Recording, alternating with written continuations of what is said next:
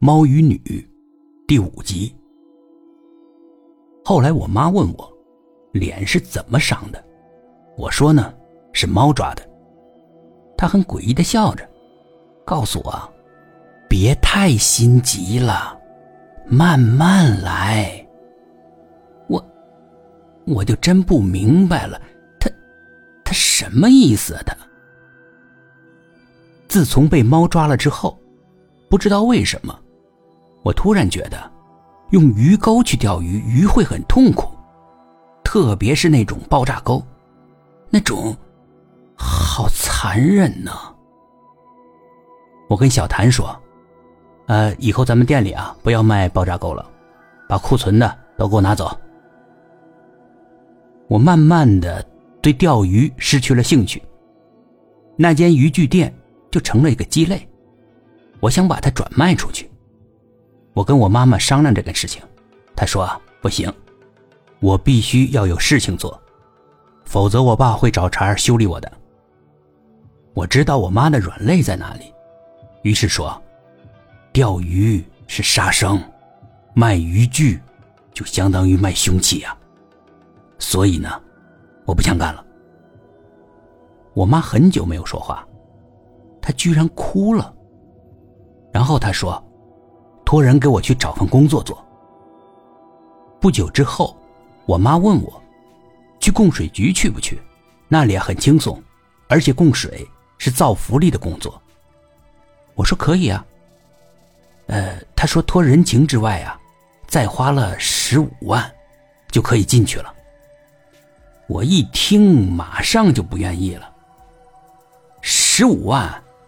十五万，有这钱干点什么不好？何苦白白给他们呢？我妈说这是官价，并且关系不硬的话，多少钱你都进不去。啊，那我不去了，我自己找事情做。我的计划是先把渔具店转卖出去，这笔钱呢，再买一个其他的店，比如小商店啊那种。我跟小谭说了这件事情。并且说以后不能雇佣他了，然后我们就开始对账。那是把他招聘进来经营渔具店之后，我们第一次对账。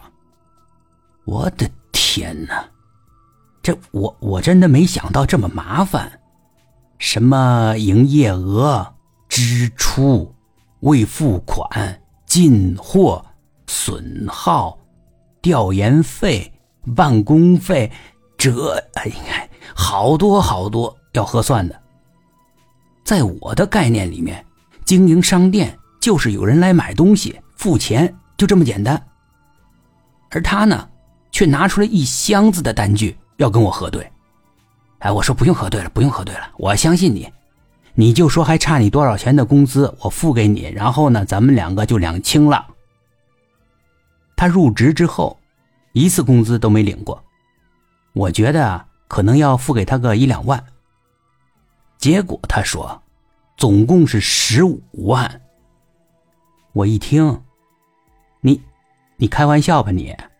才几个月呀，十五万，你肯定算错了吧你？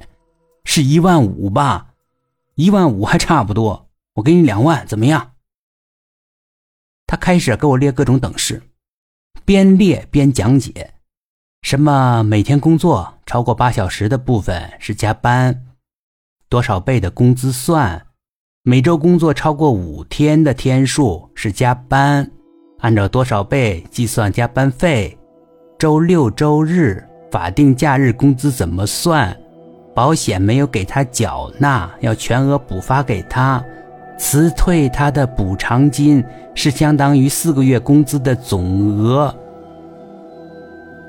我觉得哪里不对。看着他写的那些，每个等式里面几乎都有个八千。于是我问他：“这个八千是什么呀？”